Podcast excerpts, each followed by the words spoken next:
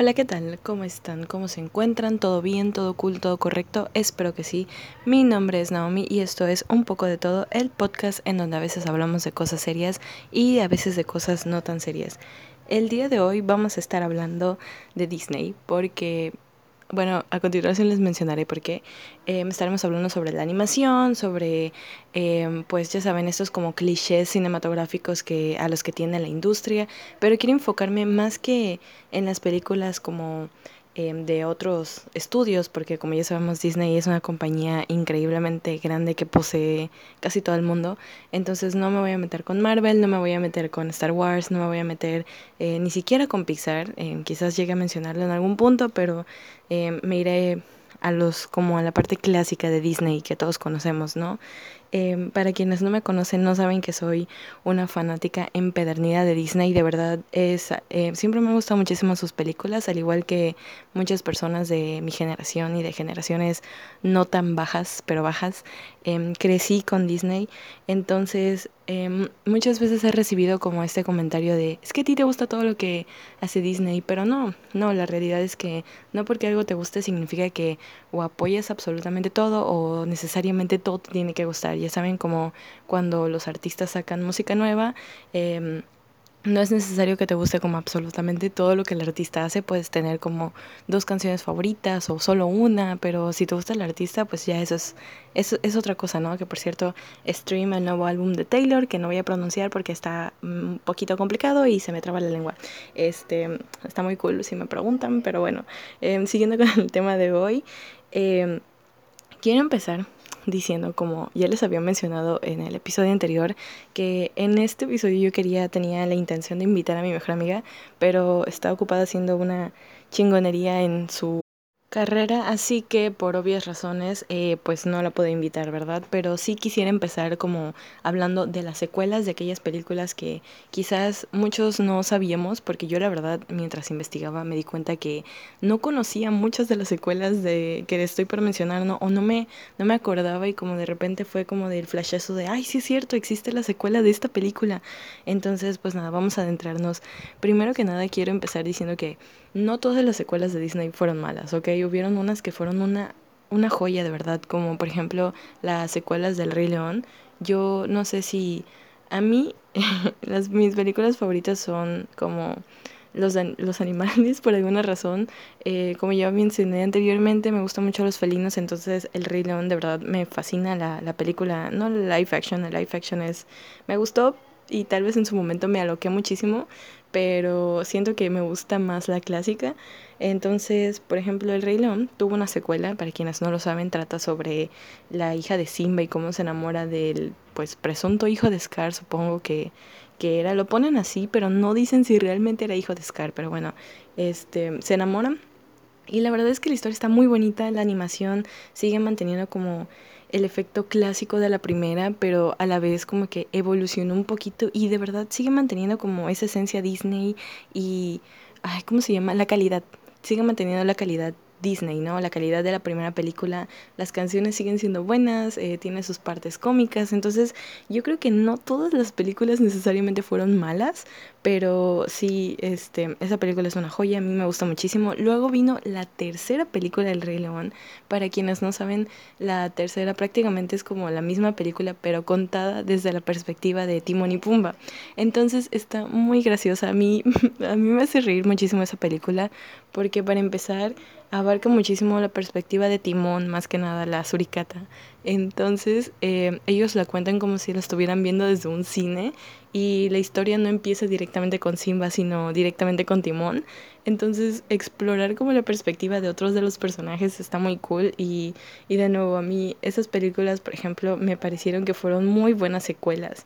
Em, otra que también fue una buena secuela está Goofy, también tenemos Bambi. Bambi, yo no recordaba que tenía una secuela. Em, hace rato conversando con mi mamá me lo dijo. Eh, resulta que en la segunda, en la primera sabemos que muere su mamá, ¿no? Y que Bambi se enamora y se vuelve como el príncipe del bosque. Pero en la segunda película trata sobre cómo sobrelleva esta parte de pasar del pequeño venadito a ya el príncipe como tal, ¿no? Em, involucra estos problemas que tiene con su papá, de que su papá era muy, Bambi, por favor, deja de estar jugando y, y actúa como un príncipe, ¿no? Entonces, esta, esta película yo no la recordaba, pero a mí me gustó mucho también. Eh, les digo, me puse a ver videos y fue como ay, qué nostálgico. Y de verdad creo que es, una buena secuela. También mantuvo una muy buena animación y la trama no se volvió como aburrida y pesada, ya saben, porque mientras estaba eh, viendo me di cuenta que también Atlantis tiene una segunda película. yo no me acordaba para nada de eso. Y en mi memoria como que nunca existió otra película de Atlantis excepto la primera, que creo que es lo que todos deberíamos hacer si me preguntan. pero sí, la segunda película eh, estuvo chistoso el video que vi porque decía como empiezan con un problema y de repente se tiran a otro. Y encima yo creo que uno de los grandes problemas que encontré cuando se, con respecto a las segundas partes es la animación. O sea, no tanto que la historia se vuelva pues quizás un poco cliché o repetitiva, sino la animación. Pierde muchísimo la calidad cuando están como cuando sacan las segundas partes de, de, las películas, ¿no? De los clásicos, es, es un punto en común que tienen muchas películas que, que se fueron, en lugar de ir para arriba, se fueron en declive. Em, por ejemplo, ¿no? Les digo, Atlantis 2, la animación está uy, no, de verdad, dan ganas de llorar. Digo, en esos tiempos también hay que tomar en cuenta que pues la animación no estaba muy avanzada, pero si vemos, por ejemplo, películas como Los Aristogatos o, o Aladdin o no sé, Fantasía inclusive, vemos que la animación sí es cierto, no era como ahora que en Los Increíbles casi casi podemos observar eh, la pelucita de, de las camisas y de, de la ropa, pero la animación era lo suficientemente buena como para dar algo de calidad, ya saben. Y les digo, en Atlantis 2 esto se va, pero sí, para abajo, terrible, terrible. También en Aladdin. Y, y les digo, eso es un punto que encontré que tienen en común. En La Sirenita también pasa, inclusive en La Sirenita 2, em, para quienes no estén familiarizados de qué trata, es sobre Melody, la hija de Ariel y, y de Eric. Este, el caso es que involucra como esta trama de la siguiente hermana malvada de Úrsula y, y todo eso. Y ahí vemos un... O sea, el, desliz de la animación no estuvo tan malo.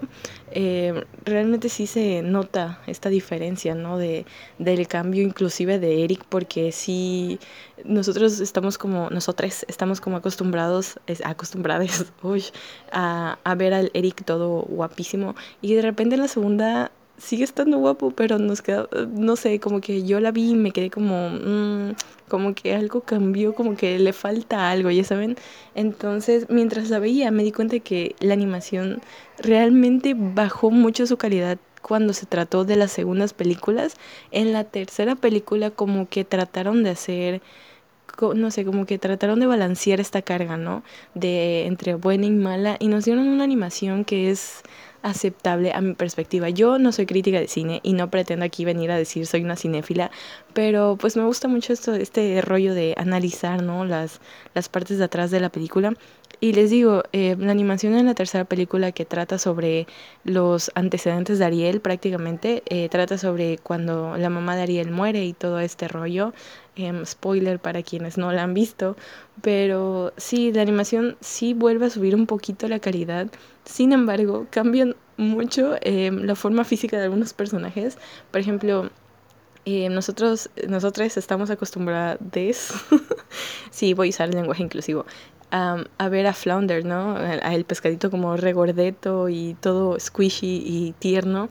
Y en la tercera película, Flounder se ve como medio homorfo, la verdad, se ve muy raro y yo cada vez que lo veo no sé cómo sentirme porque está muy raro Flounder y no sé qué le cambiaron, no sé quién lo hizo, pero me, me da como miedo mirar fijamente a ese Flounder, está, está un poco raro su diseño, un poco muy raro pero bueno, volviendo a las segundas partes, les, les, decía, ¿no? Este punto en común que tienen todas es, es en cuanto a la animación. La trama a veces sí la mantiene interesante. De hecho, leí que muchas personas consideraron que, por ejemplo, para Aladdin 2, em, es el regreso de Jafar, se llama. Em, la película fue todavía mejor que la primera y yo me quedé como de wow. Entonces, o sea, gustó más al público la segunda que la primera. Y no sé, em, yo creo que esto se debe de nuevo a la originalidad que quizás le dieron a la trama y quizás eso fue lo que Tal vez si la animación no fue muy buena, tal vez con la trama intentaron de darle un poco de realce y eventualmente funcionó para algunas películas, no para todas, pero sí, sí lo suficiente para algunas, ya saben. Em, por otro lado, les decía, hay, hay películas que tienen muy buenas segundas partes, como ya les había mencionado.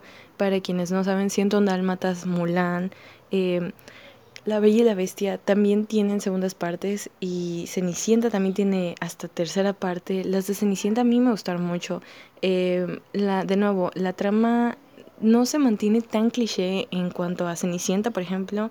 En cuanto a Mulan tampoco se mantiene como esta originalidad de, de pues de Mulan, ¿no? El, el clásico siguen con la parte de la boda porque si recuerdan como que ella y... Oh my god, se me fue el nombre del de, su, de su novio uh, Shang, creo que sí es Shang, nos referiremos a él como Shang, ajá, se mantiene como esta originalidad de que ellos se iban a, a, casar y luego se ven envueltos en un problema, pero está, o sea, la trama se mantiene como que bien, ya saben, como que te entretiene y tú dices, ah, bueno, está bien para, las canciones también están como medio, medio pegadizas, entonces no es una mala pues una mala secuela, ¿no? Em, pero por ejemplo, hay otras que ahora sí voy a hablar de Pixar. Este, hay otras películas que de plano yo no sé por qué existieron, pero el punto es que existieron y de cierta forma también influyeron como en esta parte de nuestra mm, niñez, slash adolescencia, slash pubertad. Y películas como Aviones, Cars, ¿Quién pidió aviones? Yo no sé. ¿Quién tuvo la maravillosidad de decir, los carros hablan y en los carros salían helicópteros hablando, entonces vamos a meter una de aviones y vamos a hacerla hasta una segunda parte? A Cars le hicieron creo que cuatro películas. Yo no tengo nada en contra de de las personas a las que les gustó, no, de nuevo yo creo que el respeto es, es básico para en cuanto a tener gustos diferentes, pero a mí en lo personal no me pareció necesario hacer cuatro películas de Cars. Eh, quiero decir, de verdad necesito que alguien, si a alguien le gusta, que me diga, porque yo, yo no disfruté para nada las últimas tres películas. Fue como de, ay, bueno, una película de Cars está súper cool y después de verla como 800 veces con uno de mis primos que era súper fan de Cars, fue como de, ok, ya, ya entendí que Cars es una película que te entretiene, pero hasta ahí, no es como que, o sea, no sé cuál fue el pegue de esa película, va. Eh, pero bueno, eventualmente tuvimos aviones y tuvimos películas también como esta de el, la del dinosaurio, Arlo, que Arlo me pareció una, una de las... Es una película que me gusta muchísimo de Disney.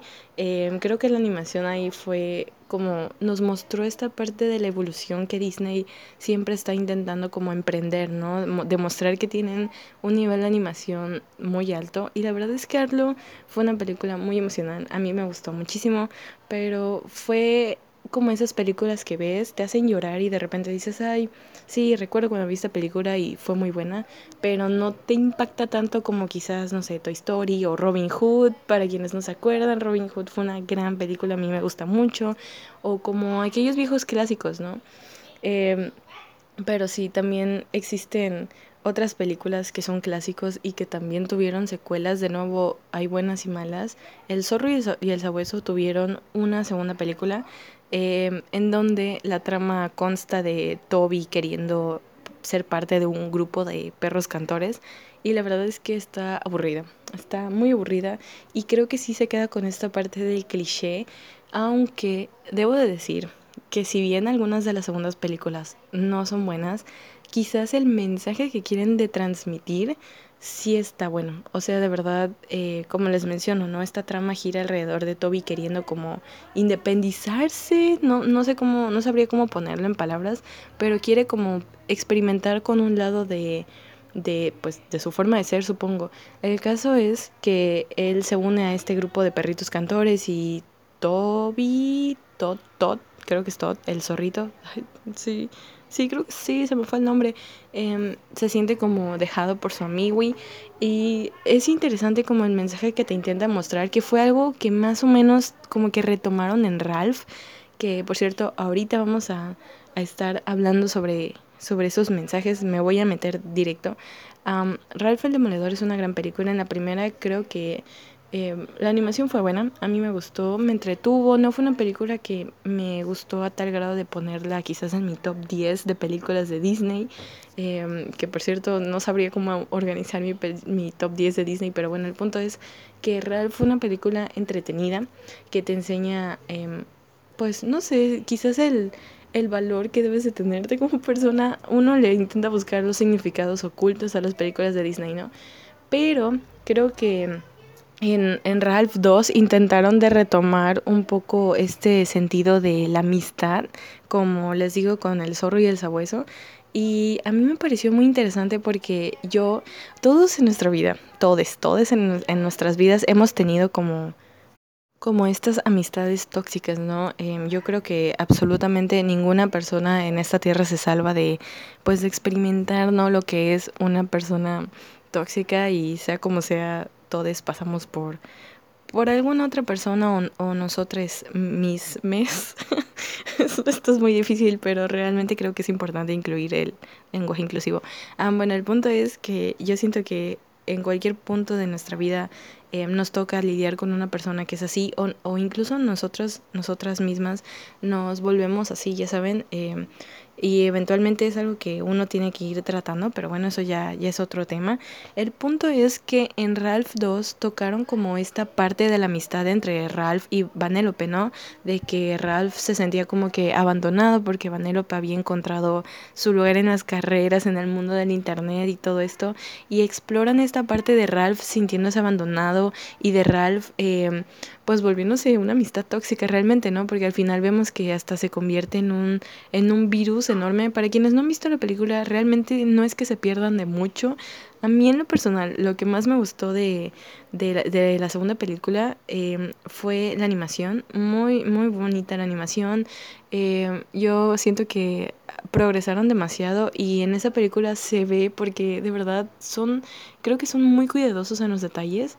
Entonces me gustó muchísimo la animación, me gustó muchísimo el mensaje que, bueno, pues que yo entendí de la película, ¿no? Porque siento que uno, las personas pueden interpretarlo de mil y un formas, pero el mensaje que yo tomé, les digo, de esta parte de, de las amistades y, y de cómo uno va creciendo y así.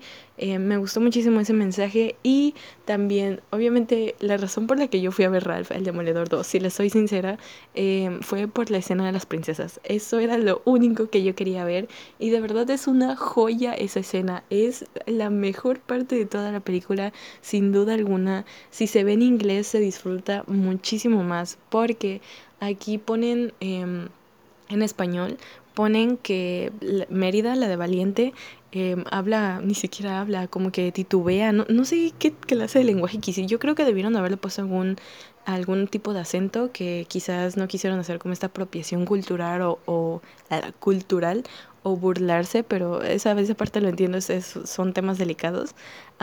pero sí se pierde como ese chiste que se hace en inglés cuando usan el acento británico con ella. Está de verdad, es esa, esa escena de verdad es una joya pura y recomiendo muchísimo ver como esa, esa parte nada más. Si van a ver Ralph, no se, no, no se, no se van a decepcionar de ello, ¿ok?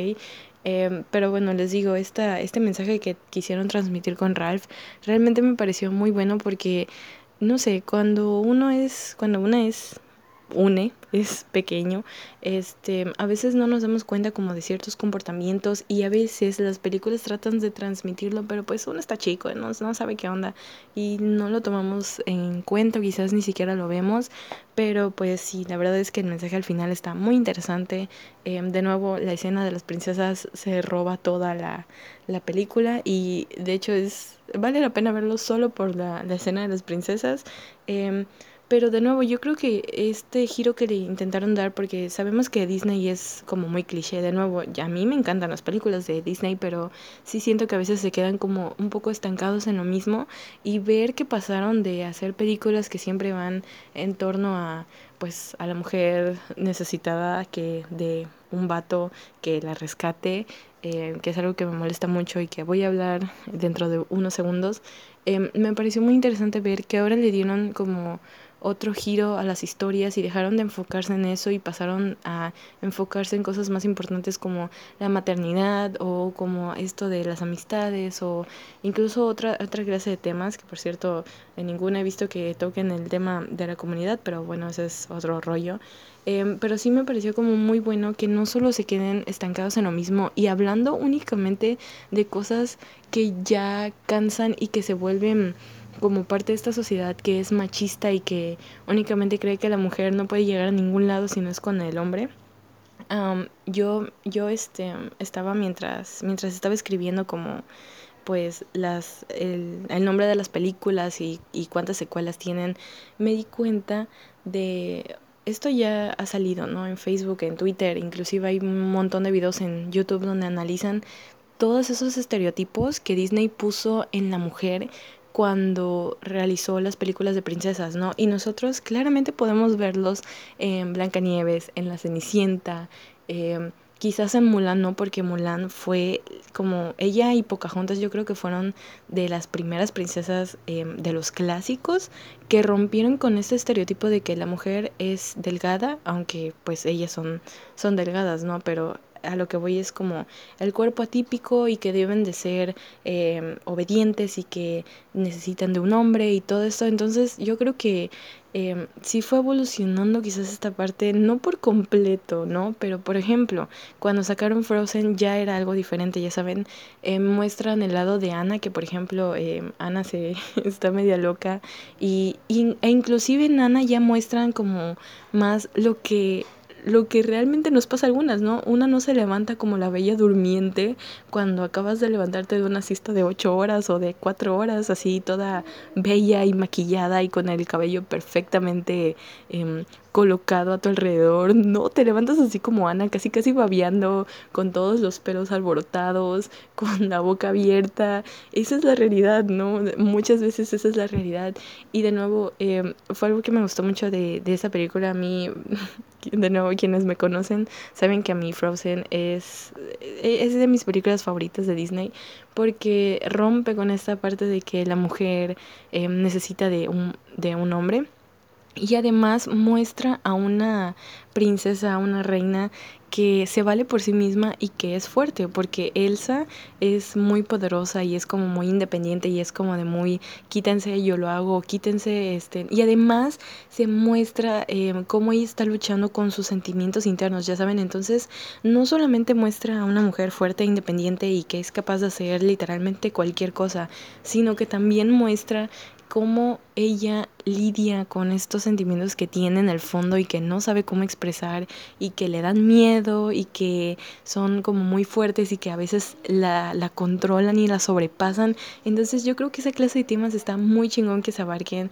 y de nuevo lo vimos en, en Valiente, ¿no? Que ella no se dejaba controlar, eh, que le querían imponer como tú te vas a casar con un hombre y ella era ¿por qué? Porque me voy a casar con un hombre si yo puedo ser perfectamente una, una reina este, pues que no necesita de nadie más para llevarlo, ¿no? Yo, yo te he visto a ti, papá, hacerlo y yo, tu hija, puedo hacerlo.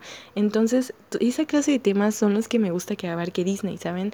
Y, y de nuevo, eh, la controversia que se arma alrededor de, las, de, este, de estas clases de películas, porque eh, cuando sacaron Los Increíbles 2, yo me di cuenta, o sea, literalmente puros comentarios de hombres que decían como, ay, ahora todos son las mujeres y ahora todo gira en torno a Elastic Girl y que no sé qué y que no sé cuándo y por qué... Ah, eh, estas fueron sus palabras y las voy a decir aunque me cause mucho ruido, a huevo quieren achocar a las mujeres en todo y que no sé qué.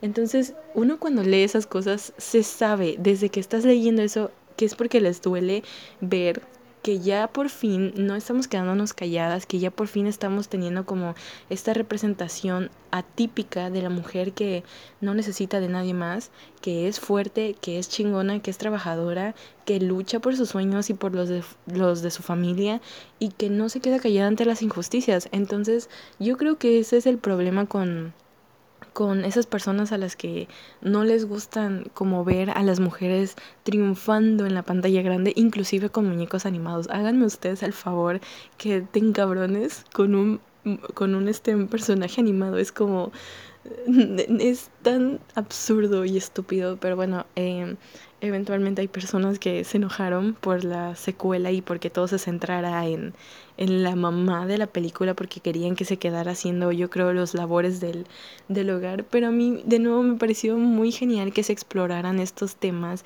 y que se hablara de la maternidad y de cómo el papá también puede ser un amo de casa.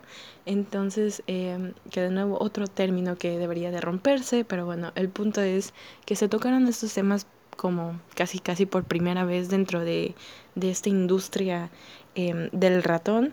Y realmente a mí me pareció muy interesante, muy bueno em, y me parece que es algo que está rompiendo los estereotipos, si bien aún son como un poco conservadores porque Em, aunque no lo parezca y aunque he hablado puras cosas casi positivas, en la industria del ratón sigue siendo muy cerrada. Es verdad que tiene películas con una mentalidad que tú dices, bueno, da, da un mensaje bueno, ¿no? Y, lo que quiere transmitir es como, mm, no sabía que ellos podían como a llegar a evolucionar a este punto.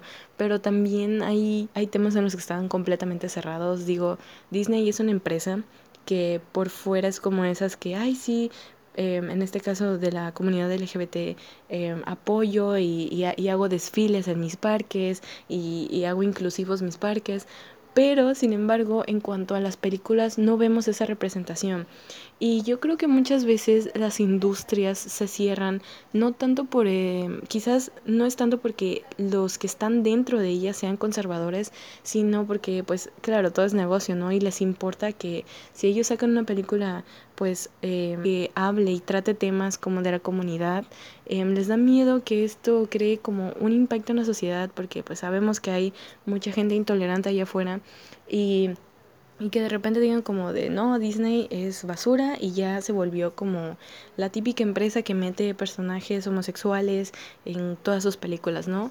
Em, entonces yo creo que quizás esa puede ser alguna razón, no lo sé, yo no trabajo para Disney, em, ojalá esto estuviera, fuera un sponsor, pero eh, el punto es que muchas veces quizás es por eso que las empresas se cierran y de nuevo em, no vemos una representación como tal en las películas en Frozen 2 se estuvo especulando que Elsa tenía como, pues se enamoraba de, de esta chava cuando va al bosque. para quienes no vieron la película, eh, hay una parte en donde todo el grupo va a un bosque encantado y conocen como a una pequeña tribu de donde proviene la mamá de Elsa y de Anna.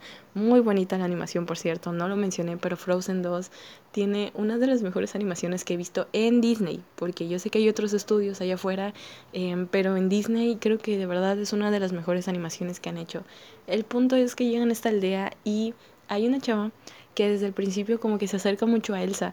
Entonces en Twitter todos se volvieron em, como se empezaron a paniquear y a decir, no, por fin le van a poner una novia, que no sé qué, y va a haber esta representación a gran escala. ¿Y saben cuál es la gran representación a gran escala? Al final, al final de la película, se tocan la mano. Esa esa fue toda la representación del LGBT que vimos durante todos estos años en Disney. Y bueno, se supone que ahora en la nueva película que salió de Unidos, Onward, este, con Chris Pratt y Tom Holland, se supone que uno de los trolls slash unicornios, no estoy segura de qué era, no, era un cíclope me parece, era, no sé si transexual o si era bisexual, no estoy segura, pero el punto es que se se tenía como esa especulación de que por fin iba a haber un personaje LGBT ya incluido en una película y que iba a tener como esta escena mayor y, y realmente iba a existir esta representación, ¿no? Pero em, yo no vi la película, em, pero sí lo estuvieron subiendo a Twitter de que la escena duró como 5 segundos y sale el troll, el cíclope, lo que sea, sale como de nuevo 5 segundos, dice una línea y eso fue toda la representación que hubo de la comunidad en una película de Disney. Entonces, de nuevo, em, tal vez serán muy abiertos en, en algunos aspectos y tal vez considerarán meter como estos temas más importantes y tocar algo más que solo sea em, la mujer necesitada del hombre o, o, u otra cosa, ¿no? Pero, pero sí hay, hay muchísimas cosas en las que les falta como abarcar y adentrarse y realmente romper los estereotipos y decir, fuck this, voy a hablar de esto, porque hace falta, hace falta a cuántos eh, niños, a cuántas niñas no les habría gustado como ver esta representación.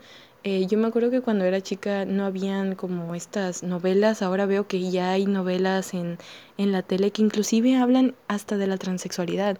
Em, hay una que salió recientemente, se llama 100 días para enamorarnos, y habla sobre una niña que eh, en realidad es un niño, eh, es transexual, ¿no? Entonces yo creo que de niño hubiera estado genial como educarme en estos temas porque realmente falta muchísima educación sexual y muchísima educación con respecto a, pues a la comunidad en general, ¿no? Porque yo creo que eh, muchas veces la sociedad por ignorancia y de nuevo por miedo es cuando no sabe realmente qué son las cosas y, y, cómo funcionan, ¿no? Pero bueno, volviendo al tema de Disney, em, yo creo que estaría genial que los niños y las niñas de las siguientes generaciones tuvieran esa representación y pues no sé, no todos, todos tenemos la fortuna de tener, bueno, Eh, no todos allá afuera, ¿no? Tienen la fortuna de, de, tener como una familia con mentalidad abierta, entonces quizás verlo representado en una película de Disney, una de las empresas más grandes, sería como otro nivel, ¿no? Y romper estándares y, y no ser solamente como un aliado a la comunidad, sino empezar a, a, empujar a las industrias, e industrias a, a que, a que formen pues parte, ¿no? Y que realmente alcen la voz por las personas allá afuera y que sigan como eh, tratando de meter papeles en donde representen cosas importantes porque al final de nuevo de niños de niñas nosotros empezamos a ver como estas películas y crecemos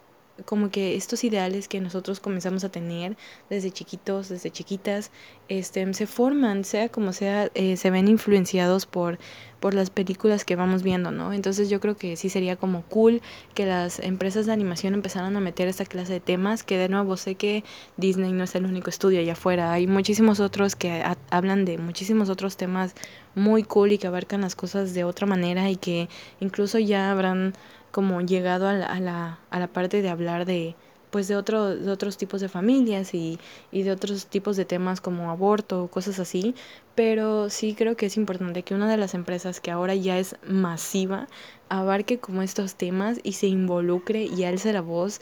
Yo sinceramente creo que sí sería muy importante y que es muy importante, pero bueno, este pues falta ver, ¿no? Que es cuál es la siguiente película animada que van a tirar y ojalá que no se queden como en este cliché que, que les digo que, que tienen. Eh, ya ahorita ya tienen como que eh, pues una variación de películas. Veo que van a sacar una que se llama Soul.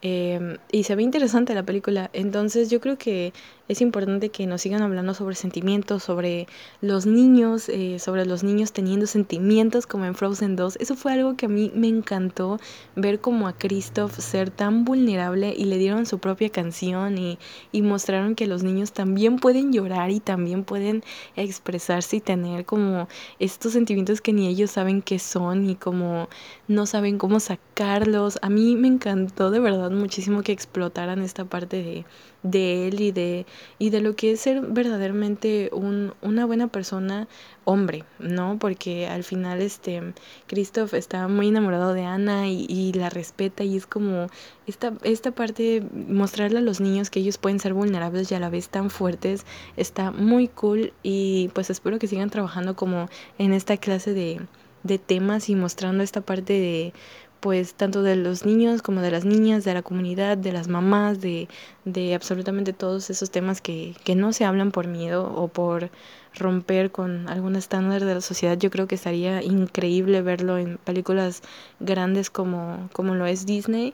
Y pues nada, esperemos que, que así siga, ¿no? Eh, hasta aquí el episodio de hoy, espero que les haya gustado. En recomendaciones semanales, realmente, realmente eh, me gustaría recomendarles, ¿no? Pues este nuevo álbum que sacó Taylor Swift ayer, ayer en la nochecita. Eh, se llama Folklore, si no estoy mal lengua trabada. Em, y está muy bueno, las canciones son como indies, está clasificado me parece como em, alternativo y están muy buenas, el mensaje de todas las canciones está, uff, no, profundo, de verdad, son cachetadas a guante blanco. Em, está muy profundo, muy bonito el tema. No, simplemente se los recomiendo muchísimo, escúchanlo. me parece que ya no tengo más por, por esta semana. Ah, sí, un libro, un libro que se llama Se curan rotos, escocidos y deshilachados de Alex Torredo, me parece que es el escritor. Es un libro muy bonito que habla sobre pues cuando te rompen el corazón y cómo lidiar con ello. Yo lo compré sin tener el corazón roto, solo para ver pues de qué trataba, ¿no? Y creo que sí sirve muchísimo para cuando estás pasando por la etapa de la ruptura. A mí me habría encantado leerlo cuando estaba como en esta etapa. Em, pero está muy bonito el libro y tiene unas frases que te dejan como wow. Que por cierto, en el siguiente episodio estaremos hablando sobre el amor, porque ese libro me inspiró a hablar como de todas esas cosas que a veces no decimos. Em, relacionadas con el amor. Entonces voy a estar hablando sobre ello el martes aproximadamente. Y pues nada, muchísimas gracias por escuchar. Hasta aquí el episodio de hoy. Se me cuidan y como dice una de mis youtubers favoritas, don't forget to be your best self.